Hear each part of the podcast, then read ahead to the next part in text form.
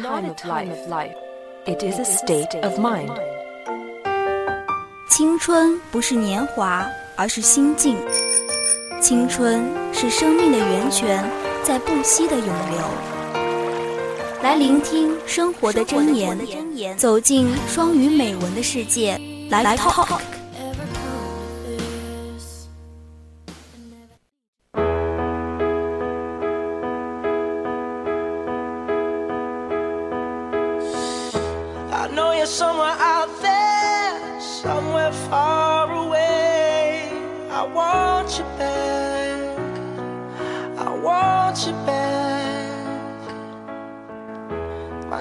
接下来是我们的 Live Talk，生活当中的人们。People come into your life for a reason, a season, or a lifetime.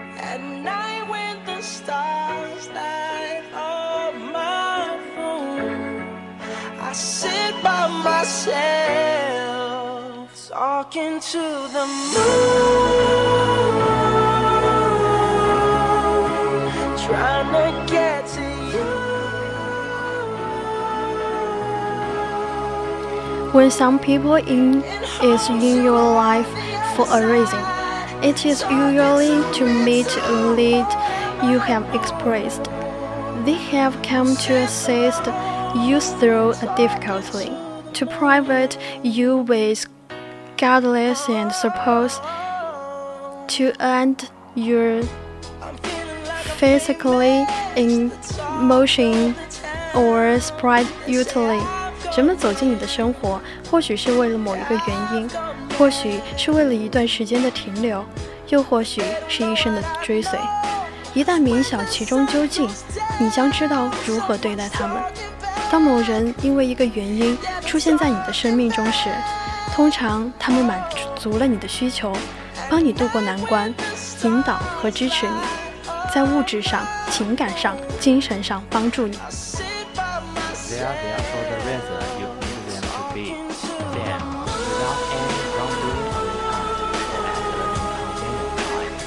This person will say or do something to bring the relationship to an end. Sometimes they walk away, sometimes they act up for and force you to take a stand. 他们的出现是因为你的需要，然后毫无缘由的或不合时宜的，这人说了什么或者做了什么，便终止了你们的情谊。有时候是他们离你而去，有时候是他们故意找茬，逼得你奋起反抗。What we must realize is that our need has been met. Our desires fulfilled, their work is done. Your need has been answered, and now it is time to move on. When people come into your life for a season, it is because your turn has come to share, grow, and learn. They bring you an experience of peace or make you happy. Love. 我们必须认识到我们的需要已经被满足，我们的愿望已经实现， 他们的工作也已经完成。你的需要得到了满足，现在是时候继续前行了。有的人在你的生命中会停留一段时间，那是因为你到了一个分享、成长或学习的阶段。They may teach, they may teach you something you have never done. They usually give you an unbelievable amount of joy. Believe it, it's real. But only for a reason. Lifetime relationships teach you lifetime lessons, since you must be built upon in order to have a solid emotional foundation. 他们可能会教给你一些以前你从没有做过的事情，他们总能带给你多到难以置信的乐趣。相信这一点，这是真的。可这只能维持一段时间，一生相随的情感情教会你受益终身的道理。你必须做那些为了打造坚不可摧的感情基础而必须要做的事。Your job is to accept the lesson, love the person, and put what you have learned to use in all other relationships or areas of your life. It is said that love is blind, but friendship is clear. 你需要明白这个道理。 对一生相随的人付出关爱，并将你所学到的运用到生命当中的其他地方去。爱情令人盲目，而友谊却让能让你清醒。If a man does not make new acquaintance as he advances through life, he will soon find himself left alone. A man, sir, should keep his friendship in constant repair. 如果一个人在生活中不能认识新的朋友，他很快就会发现自己孤身一人。一个人应该不断地维护、修理与朋友们的友谊。 One friend in a lifetime is much, two are many, three are hardly possible. Friendship leads a certain of life, a community of thought, a level of aim. 一生当中有一个好友已经足够， 两个就算很多了，三个几乎不可能。友谊需要两个人之间的平等、思想上的统一，以及实现共同目标的竞争。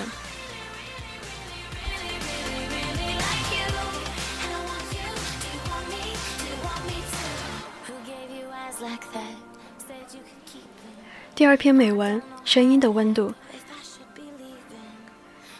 Misfortune snaked in my family when I was 13. First, my mother fell ill and was hospitalized. Then, my father, in poor health himself, was afflicted with anxiety and worry. Both had to stay in the hospital leaving my younger sister and me alone at home. 那一年，一场变故悄悄地潜入我家。 先是母亲生病住院，体质本就很羸弱的父亲因熬夜过度也随即病倒，父母双双住进了医院。 As the sun set in the west, far rose in my heart. In the dim of light, the hills beyond the village loomed in a ghostly silhouette on the windows of our special room. The still host of war often startled us out of our sleep. 太阳从西边落山，恐惧却从我的心头升起。 I know that you're there, still you pretend you're not.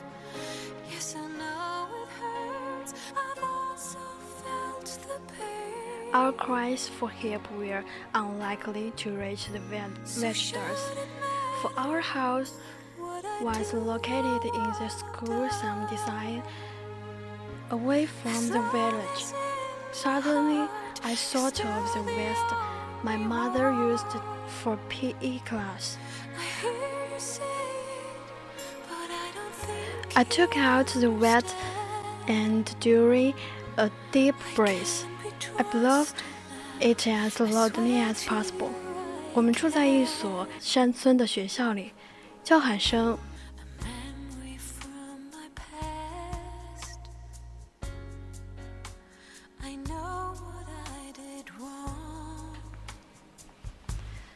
忽然我想起了哨子，母亲上体育课使用的哨子，鼓起胸膛，拼命地让全部的气流吹出最可能大的声响。Before long, a burst of their footsteps and voice came nearly and nearly, and flashlight beams cry crossed outside our windows. Harry, my name called. I went to open the door, and there in front of me stood a group of familiar vi- villagers, each with a hair on the shoulder. 渐渐的，我听见了家门前由远及近嘈杂的脚步声，大声说话的声音。窗外交织着手电筒的光亮，我听见乡亲们喊我的名字。开了门，是一群人扛着锄头站在我家门前，他们都是周围我熟悉的乡亲们。 To you, I can. Ever since then, I have been convinced that sound has temperature, and that it can be warm the heart of lonely, fear-struck people. 自从那以后， 我开始相信声音也是有温度的。它能把一种至深的温柔传递给那些处在孤独和恐惧中的人们。